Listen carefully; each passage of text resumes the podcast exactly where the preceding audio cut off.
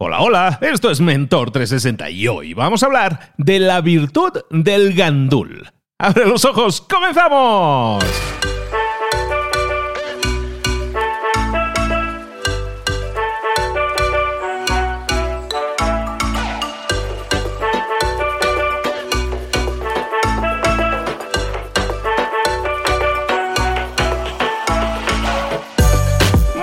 A todos, bienvenidos un día más, una semana más a Mentor 360, el programa de espacio, el podcast en el que te traemos todo lo que necesitas, todas las herramientas que necesitas para desarrollarte, para llegar al siguiente nivel, para, para crecer en lo personal y en lo profesional. Oye, que todo depende de ti, ¿eh? que nosotros te ponemos la herramienta, nosotros te damos el martillo, pero tú tienes que mover la mano para clavar ese clavo, pero te decimos cómo hacerlo, te decimos qué herramienta es la mejor, te damos todas las estrategias, las tácticas, todo lo que te funciona para obtener más y mejores resultados. Hoy empezamos la semana y empezamos la semana fuertes con uno de los mentores que la gente más ama y también un poco odia porque nos hace pensar mucho, nos da la vuelta a las cosas y nos hace pensar de forma diferente. Vámonos a hablar con nuestro mentor de comunicación pero vamos a hablar de un tema súper interesante de la virtud del gandul. ¡Vámonos con nuestro mentor!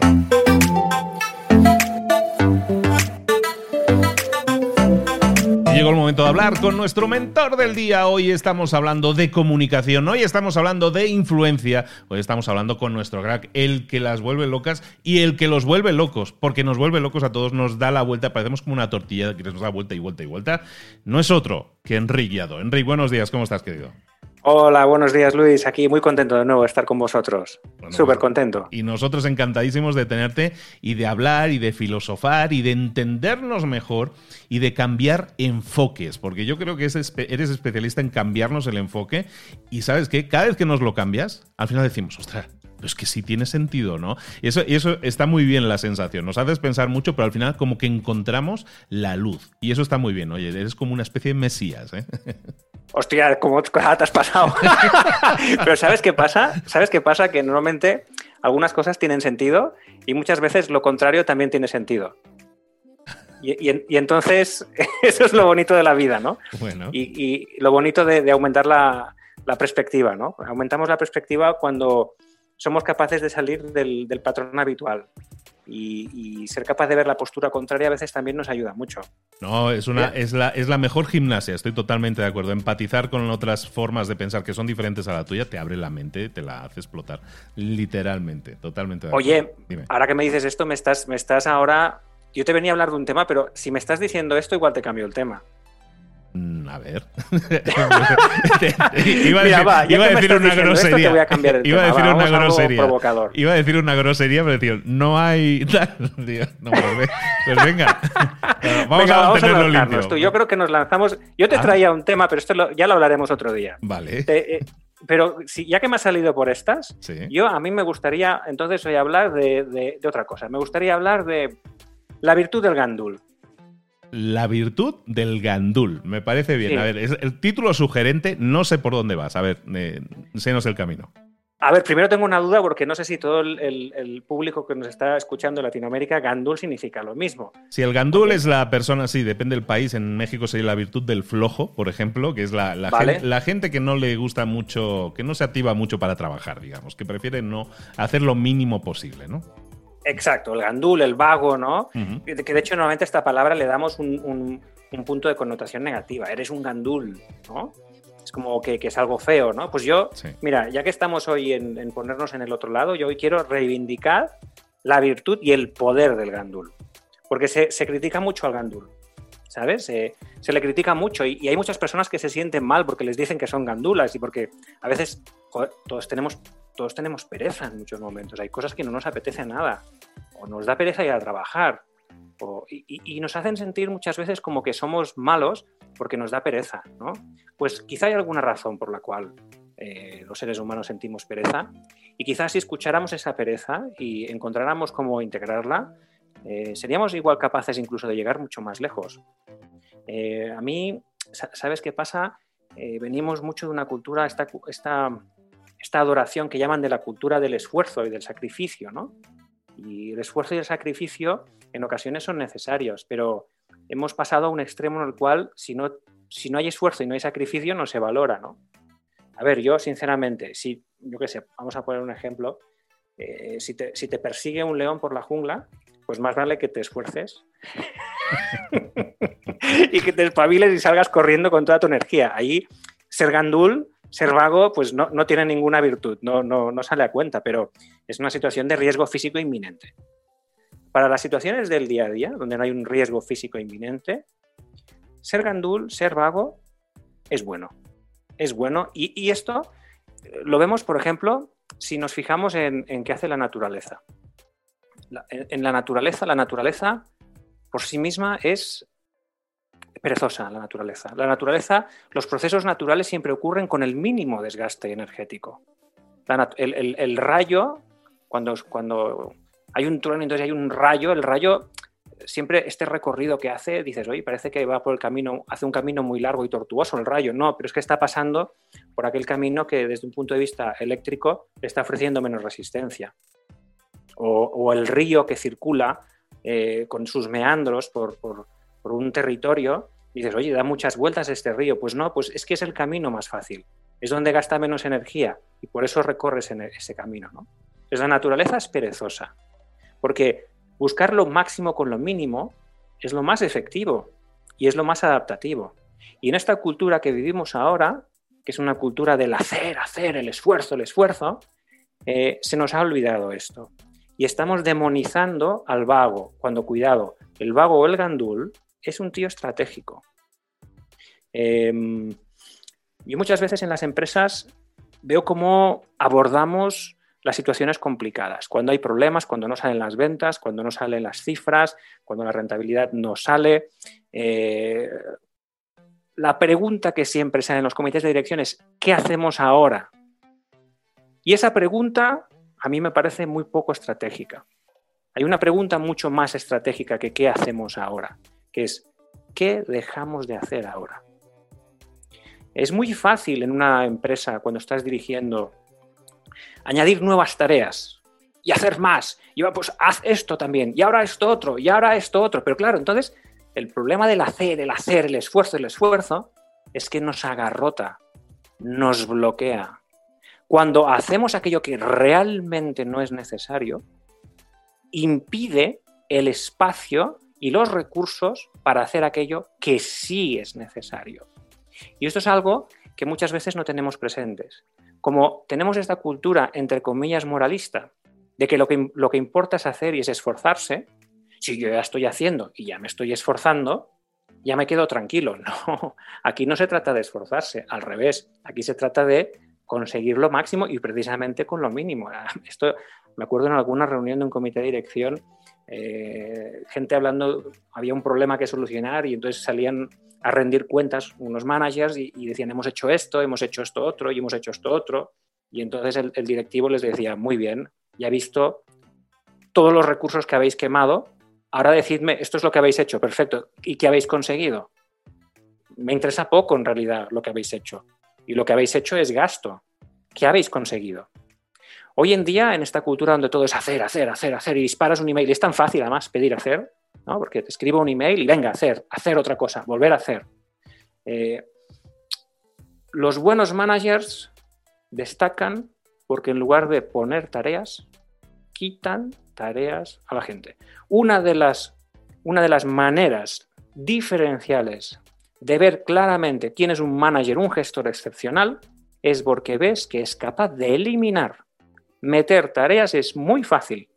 Eliminar tareas exige un gran nivel de liderazgo y una gran capacidad de gestión y de negociación interna. Quitar tareas, quitar, tiene mucho más valor. Porque claro, cuando tú quitas, eh, matas dos pájaros de un tiro. Eh, dejas de hacer algo que no producía un resultado. Y además, liberas recursos. Con lo cual, cuando tengamos que hacer algo que realmente sea útil, vamos a tener los recursos para hacerlo. Entonces, eh, yo quiero romper una lanza a favor del, Gandul. El Gandul es un tío estratégico, el Gandul es necesario en la empresa e incluso nosotros también, con nosotros mismos es importante que seamos gandules.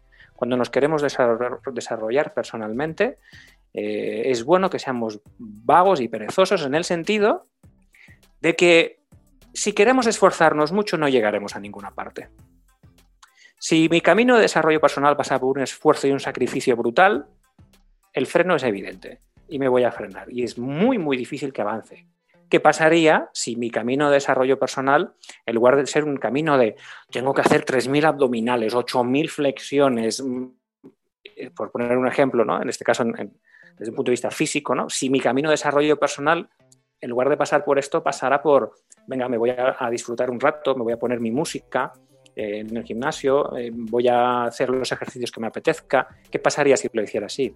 Eh, ¿Qué pasaría si en, mi día a día, en lugar de castigarme a mí mismo y de ponerme en una situación que sé que me consume mucha energía, sencillamente me escuchara un poco más a mí mismo? Y entonces yo, digamos, avanzara escuchando bien aquello que realmente siento que me apetece hacer. A mí eh, sinceramente creo que es muy importante desconectarnos de, ese valor excesivo que le damos al hacer eh, y mm, que le empecemos a dar valor al no hacer. Esto en la, cultura oriental, eh, en, el Tao Te Ching se habla mucho del, no hacer, ¿no? El Tao Te Ching se habla mucho del, del Wu Wei, que le llaman. Bueno, el Tao dice Wei Wu Wei, Wei Wu Wei, que significa hacer no hacer, o dicho de otra manera, practica el no hacer, practica el no hacer, en el sentido de que muchas veces somos nosotros los que generamos el problema. Y la mayor parte de los casos es más importante dejar de hacer muchas de las cosas que estamos haciendo ahora, que son generadoras de problemas en sí mismo, que añadir cosas nuevas. Eh, cuando nada se hace, nada queda sin hacerse, dice el Tao. Entonces, este es el planteamiento de hoy.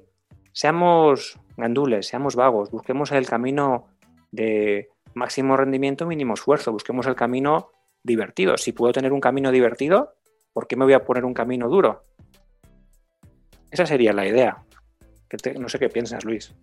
Estaba pensando en el típico jefe, en el típico jefe que, que, lo aprietan y entonces aprieta, ¿no? Por decirlo de alguna manera. Lo que tú estabas diciendo es muy fácil poner tareas. Es muy fácil decir. Estaba pensando en ese jefe que tiene normalmente, estaba pensando qué problemas tiene esa persona. Normalmente tiene mucho estrés y entonces lo que hace es intentar compartir el estrés con los demás, ¿no? Te transfiero mi estrés y para eso te atasco de tareas, ¿no? Por un lado. Y por otro lado, lo que estoy viendo eh, o lo que imagino es que esa persona además del estrés que quiere transmitir y compartir con los demás, con su equipo, qué generoso, aparte de eso, lo que quiere hacer es, bueno, lo que está demostrando es que no domina ese tema, que no domina ese tema, porque tú lo que estás diciendo implícitamente quiere decir, analiza mucho mejor, entiende mucho mejor los problemas, tú, y entonces elimina las capas que sobren. Y, Exactamente. Y, eso la gente, claro, ese paradigma que es de mucha lógica, es algo que implica que mucha gente dice, no, pues que eso implica un trabajo adicional para ti, que es ah, profundizar, que es profundizar en eso. Para que tu equipo sea más productivo, tú tienes que trabajar en entender mejor los problemas y entonces quita, podar tu árbol en vez de añadirle más carga a las ramas, ¿no? Exactamente. O sea, aquí esto que tú me dices me sugiere dos, temas muy clave, ¿no? Uno es que el no hacer eh, muchas veces es hacer aquello que parece que no estás haciendo nada. En las empresas nos incomoda mucho. O sea, tú, si tú quieres pensar de verdad, para ponerte a pensar de verdad, necesitas estar sin hacer nada.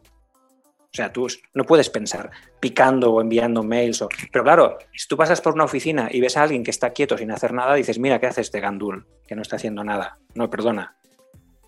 está pensando. Quizás si pensáramos un poco más, nos iría un poco mejor en esta empresa. Entonces, hay un no hacer que es...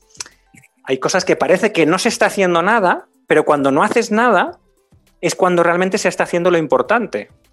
Y en este caso es pensar. Pensar requiere inactividad. Si estamos todo el rato matando mails, haciendo envíos, mm, albaranes, mm, no podemos pensar, no podemos parar y pensar.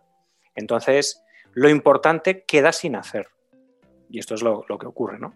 Y luego aquí también lo que tú me dices me sugiere otra idea también y es muy importante diferenciar. Yo diferencio entre el gandul listo y el gandul tonto.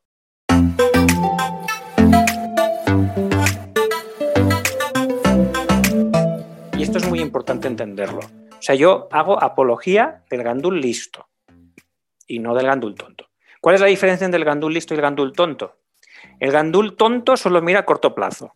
Si no me apetece hacer esto, no lo hago. Porque así quiero ahorrar energía, ¿no?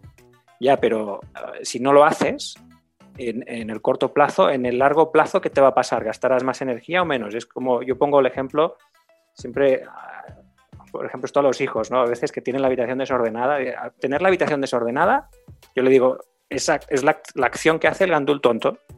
Porque si tú tienes la habitación desordenada, cuanto más desordenada está, más fácil es que la desordenes más. Y cuanto más se desordena, más trabajo vas a tener el día que la tienes que ordenar. El gandul listo, ¿qué hace? El gandul listo dice, a ver, ¿qué es lo más eficaz para que esta habitación yo tenga que trabajar lo mínimo posible? Pues lo más eficaz es tener muy pocas cosas y muy bien ordenadas. Gandul listo. Ese es el que trabaja menos, pero claro, es listo, ha pensado, porque el, gandul listo lo que hace es no mira solo el esfuerzo en el corto, mira el esfuerzo en el corto, en el medio y el largo. Y este es el personaje que es estratégicamente potente. Y así es como llegamos lejos, ¿no? Eh, yo, mira, podemos diferenciar tres personajes. Yo diferenciaría, por un lado, lo que es el gandul listo, por el otro lado, lo que sería el gandul tonto, y por otro lado, podríamos diferenciar lo que podríamos llamar Aquí a veces en España le llamamos el matao, así cariñosamente le llamamos el matao. ¿no? El, el, gandul listo y el gandul tonto ya hemos hablado. ¿El matao quién sería? El matao sería el que todo tiene que ser con esfuerzo. Y si no es con esfuerzo, es que no tiene valor. Entonces, me gustaría que, que, la gente que nos está escuchando visualizara estos tres personajes, porque en cada momento de nuestra vida nos solemos meter en uno de estos tres papeles. O hacemos de gandul listo, o de tonto, o de matado, ¿no? Claro, aquí el óptimo es el, es el listo. Entonces, para hacer un símil y que se entiendan bien los tres personajes, podríamos hacer un símil un poco náutico, si quieres. El, el matao sería alguien que ahí, en mitad de la tempestad, está remando fuerte y gasta toda su energía y venga y venga remando con fuerza y lo deja todo. Este sería la, actitud de matao, ¿no? Lo entregas todo, vas a muerte. El gandul tonto, ¿quién sería? Diría, ay, déjame flotando por ahí encima de un, de una, de un trozo de madera y se deja llevar y claro, va a acabar muy mal porque, porque no sabemos dónde va a ir a parar, ¿no? Y el gandul listo, ¿quién sería? Pues el que en esa misma tempestad, pues sencillamente tiene una vela y entonces va navegando a vela. No hace mucho esfuerzo y utiliza la propia energía de la tempestad para irse dirigiendo hacia donde quiere. De hecho, incluso es capaz de, navegar en una dirección contraria. Es capaz de, ir saltando de un sitio a otro, hacer lo que le llaman en términos náuticos, pues eh, ir ciñendo, hacer el, zigzag que le llaman, ¿no? Y, es capaz incluso de navegar en contra del viento. Entonces, yo creo que es importante que, entendamos muy bien que lo eficaz en la vida es esta actitud del navegante este saber fluir con lo que hay, este mm, ser estratégico, este, como decías tú, pensar antes de actuar y actuar lo mínimo. Cuando hacemos esto en el fondo, estamos en, armonía con, la naturaleza que nos envuelve. Y, cuando estamos en armonía con lo que nos envuelve, eh, nos sentimos mucho mejor y llegamos mucho más lejos. Y estaba pensando en ese matao que decías también. y estaba pensando en la imagen del matao. Y es que es, sin embargo, hay mucha gente que lo presume como medalla. Lo presume como medalla. Mira, y mira cuánto, y estuve trabajando hasta las 12 de la noche, no sé cuántos días, pero lo saqué adelante, ¿no? O sea, se, se ve a sí mismo como un héroe, ¿no? O sea, como un héroe sacrificado y con la banderita por detrás, moviéndose. O sea, se ve como el gran héroe porque se ha, porque no ha sido inteligente, simplemente porque se ha, mm, se ha desvivido por, eh, y, eso tiene, está bien, o sea, tiene que ver con que tiene gran actitud y sacrificio, pero no diga, diríamos que no sería la forma más inteligente de utilizar tus, recursos, ¿no? Hay una, hay una confusión ahí muy grande, que es confundimos hacer con lograr. Entonces, lograr es beneficio, pero hacer es un coste para la empresa. Si, si, si, si tú eres capaz de lograr los objetivos que te pone la empresa sin aparecer por la empresa, ¿para qué vas a ir por la empresa? No vengas. Si no vienes, no gastas luz, no gastas papel, no, no gastas papel higiénico, no me ensucias la oficina, ¿no? Si tú vas, haciendo cosas muy buenas y ni siquiera apareces, ¿para qué tienes que venir? Este ha sido realmente eh, siempre el gran problema que hemos tenido con la, no presencialidad en la, en la, empresa. Porque en primer lugar, confundimos hacer con lograr. Entonces, si yo no veo lo que está haciendo mi empleado, entonces no, no, mires lo que está haciendo. Tú mira si aporta un valor. ¿Está aportando un valor, sí o no? Mírame el valor que aporta y luego déjale tranquilo. De, hecho, cuanto más tranquilo lo dejes, más valor va a aportar. Este es el primer problema, ¿no? Entonces, eh, ahora justo las circunstancias nos obligan a, funcionar de otra manera, ¿no? Y a poner el foco en lo que realmente importa. Y lo que realmente importa es qué valor estoy aportando yo pues, a mis clientes, qué valor estoy aportando a los demás, qué estoy entregando, qué, qué, fruto aporto, ¿no? Que, que valga la pena. Entonces, hacer es coste. Hacer es coste. El beneficio es lograr. Y, esto parece que es una cosa que a veces nos cuesta un poco y por eso está esa confusión. Totalmente de acuerdo. Pues hoy hemos estado hablando de temas interesantes que tienen que ver con la optimización, tienen que ver con el minimalismo en las tareas que tenemos que realizar, por llamarlo de alguna forma, o como decíamos, la virtud de ser un gandul, la, virtud de hacer lo menos posible, pero ser un gandul listo. Será esa persona que piensa estratégicamente y dice, ¿cómo puedo conseguir un resultado eh, con los menores movimientos posibles, ¿no? O con el menor desgaste posible, las menores acciones posibles. Tiene que ver con la optimización, tiene que ver con ser mucho más eh, efectivo a la hora de buscar resultados.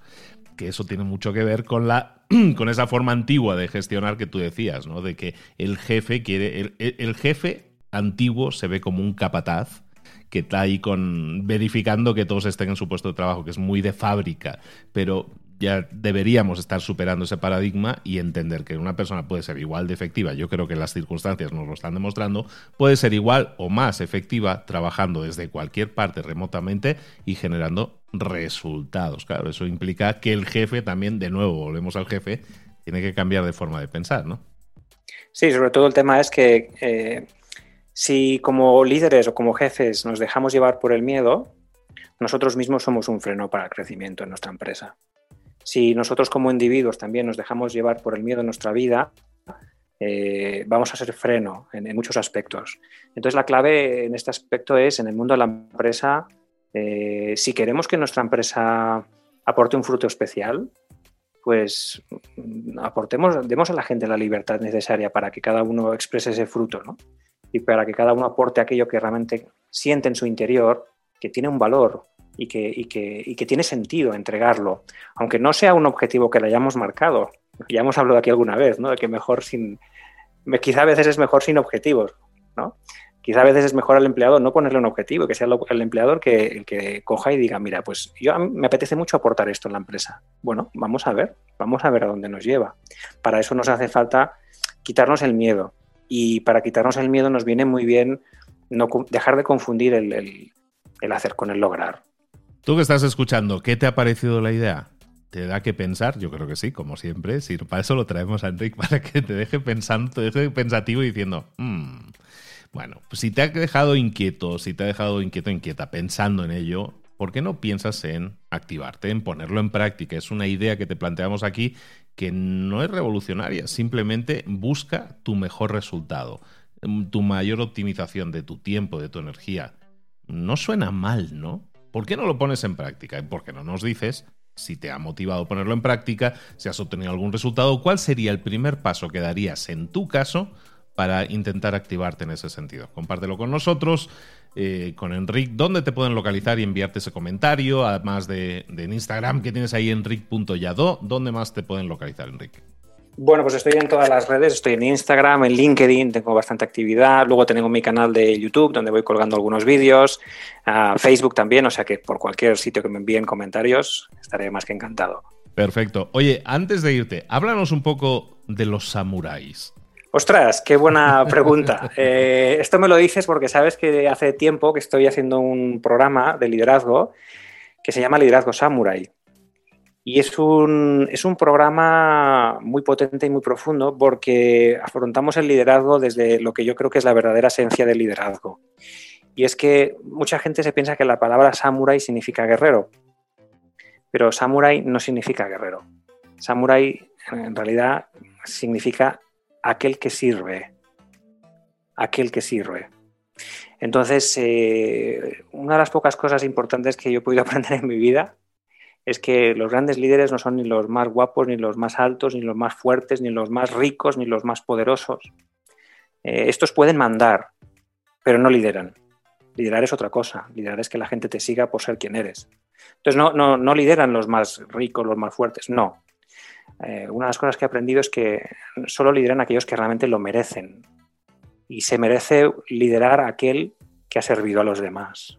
No tiene ninguna magia. El que sirve a los demás, entonces lidera. Entonces, es una paradoja muy interesante y muy bonita.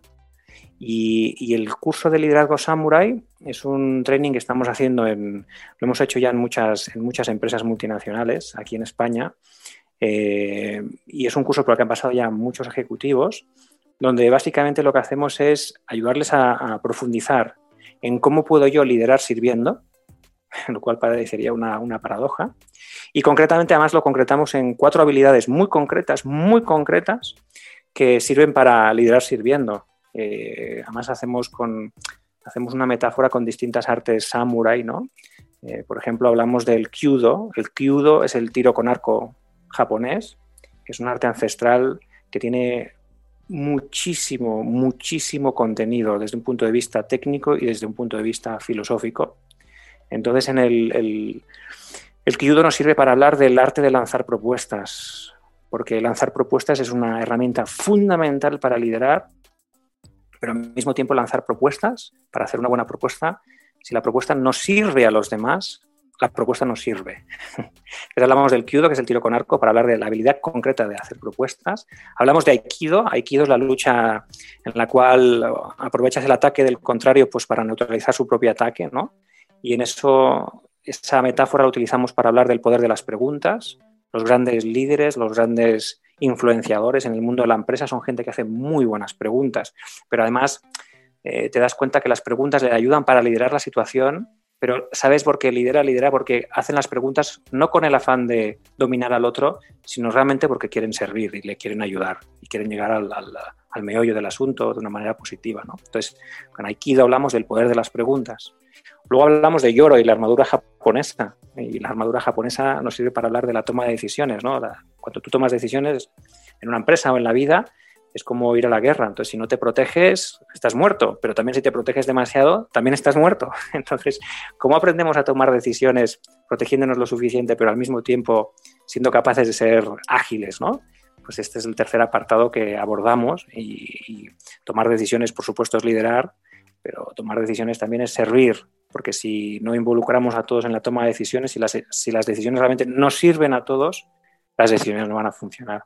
Y luego tratamos una última arte, samurai, que utilizamos una metáfora que es la de un abanico de guerra que se llama Gumbai, y con la metáfora de Gumbai hablamos de eh, el poder de la buena crítica.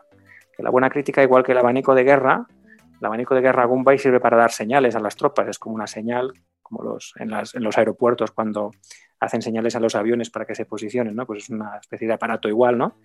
Sirve para dar información, pero también es un arma de guerra y puede hacer mucho daño. Pues lo mismo ocurre con la crítica. La crítica da muy buena información, pero si no la hacemos bien podemos hacer mucho daño.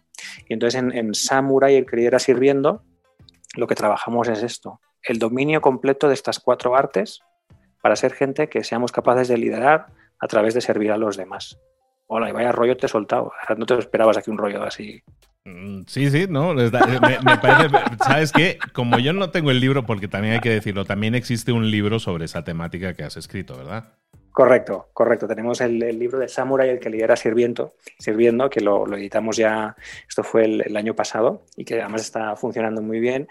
Que además es un, libro, este, le tengo mucho cariño porque no es un libro técnico, sino es un libro muy espiritual. O sea, está redactado en un lenguaje muy aforístico y donde es un libro corto, eh, hay pocas frases, pero cada frase, digamos, detrás de cada frase hay mucho, mucha reflexión y son frases para reflexionar, ¿no? Y ahí abordamos todo esto también. Sí, sí, así es.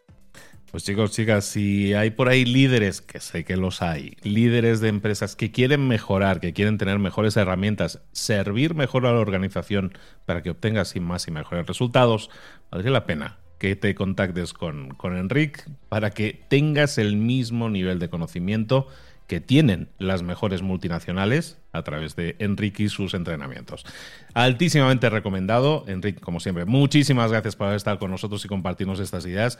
Y a todos vosotros, igualmente, ponerlas en práctica, enviarnos mensajitos diciendo qué tal os ha parecido, eh, alguna, algún etiquetado en nuestras redes sociales. Todo eso nos ayuda a recibir vuestros comentarios, a retuitearlos y, en definitiva, a compartirlos y a que continúe la conversación. Enrique Yadó, muchísimas gracias por estar aquí de nuevo. Muchísimas gracias a tú y Luis. Ha sido un gusto, como siempre, estar contigo y con los oyentes y os envío a todos un súper abrazo.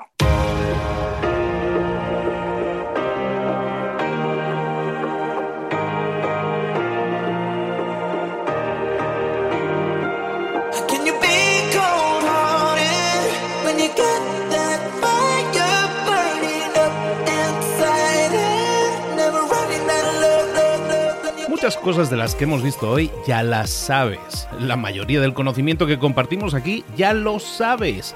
Sabemos lo que tenemos que hacer, sabemos lo que tenemos que evitar, lo que no tenemos que hacer, todo eso ya lo sabes. El único problema es que no lo ponemos en práctica, no pasamos a la acción y es ahí donde te necesito a ti y a tu compromiso.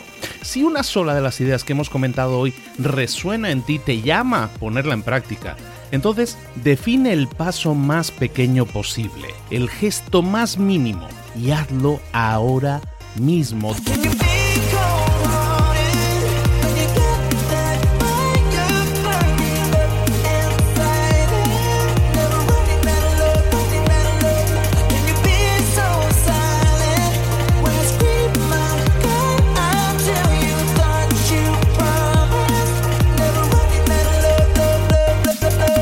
Hablo de crecimiento personal, pero también de crecimiento profesional. Expandir tu red de contactos, mejorar tus relaciones con los demás, aprender alguna cosa nueva, poner en práctica una pequeña técnica que te ayude. Todo suma, pero solo suma si lo pones en práctica. No si piensas en ponerlo en práctica. Pensar en ponerlo en práctica no sirve, tienes que ponerlo en práctica, pasar a la acción.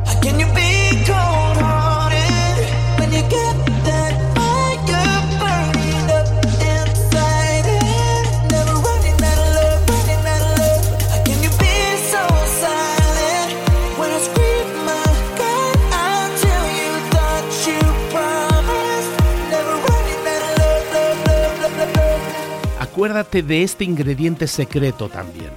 El ingrediente secreto es la actitud. Tu actitud. Tu actitud transmite. Si sales a la calle con ganas, la gente lo va a notar. Si sales a la calle sin ganas, la gente también lo va a notar. El mundo está ahí fuera, te está esperando, por lo tanto sal ahí fuera, sal a la calle y sal con ganas, sal con actitud. No esperes a mañana, ya sabes lo que tienes que hacer y ya sabes que lo puedes hacer hoy. No veas pasar la vida, vive la vida. Tienes las mismas 24 horas que tienen los demás, haz que valgan la pena. Entrega en estas próximas 24 horas tu mejor versión. Te esperamos aquí mañana para continuar creciendo. Te esperamos aquí mañana con más mentores, pero el día de hoy está completito delante de ti. Así que ponte en pie pisa fuerte, respira hondo, sal ahí fuera y conquista tu día.